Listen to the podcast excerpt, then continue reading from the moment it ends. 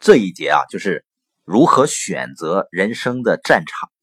去年在北大卓越领导力研修班中呢，我们参观了马陵古战场，那是一个狭长的山谷。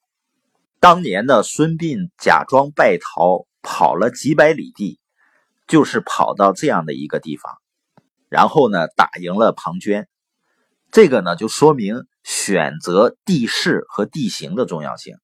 那我们人生呢，也可以理解为是一场战役。清奇说呢，你慎重选择你的象限，跟打仗的时候选择战场是一样的。那这四个象限呢，没有什么对错或者好还是不好。那怎么选择呢？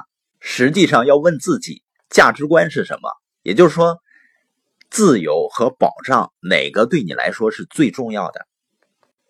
你比如说，像我以前是做小生意，我爱人呢在农行。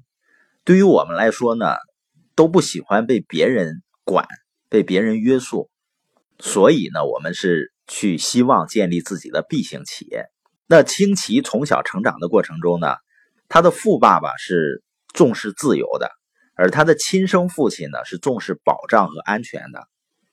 而安全和自由啊，可以说是截然相反的两个价值观。因为那些拥有最多保障、拥有最多安全的人，就拥有最少的自由啊。比如说被关在监狱里的人，他是最安全的，但是自由也最少。那特朗普呢？他是强烈建议人们好好的研究研究罗伯特清崎的现金流象限。他说，可能一开始你看到这些图表啊，目光会变得呆滞。因为这些图表和公式呢，意味着你得花点时间和心思去思考。但是，当你能够明白这样做能对现金流量和个人获利造成多大的改善的时候，就不会目光呆滞了，而是非常兴奋，因为选择权呢就在你自己手里。特朗普的父亲呢就是做房地产的，他如果一直待在他父亲的单位呢、公司呢，他也能够飞黄腾达。但是他觉得那样呢无法满足自己，因为他自己有明确的计划，必须开创自己的事业才能达成他人生的目标。因为如果不这样做的话，就算过舒适的生活也兴奋不起来，因为呢他觉得那不是在过自己的人生。所以呢，可能父母有父母的目标，但是呢并不是自己的目标。每个人呢都必须做出一些自我反省，弄清楚自己注定要做什么，要成为怎么样的人。因为日子是自己过的嘛。如果你不打算思考自己的人生，那谁会帮你思考呢？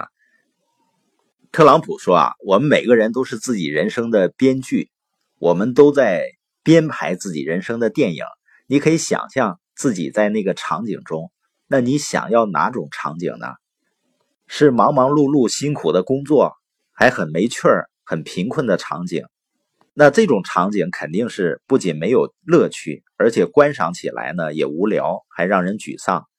所以要思考呢，什么样的事情是自己真正想做的，真正想成为什么样的人。太多的人呢，他只想着我能够维持现状，而且呢，如果你加入层次较低、能力可及的。人的行列呢，会感到很轻松，但特朗普呢不建议你加入这一个行列。你要给自己机会，因为只有自己才能给自己向上的机会。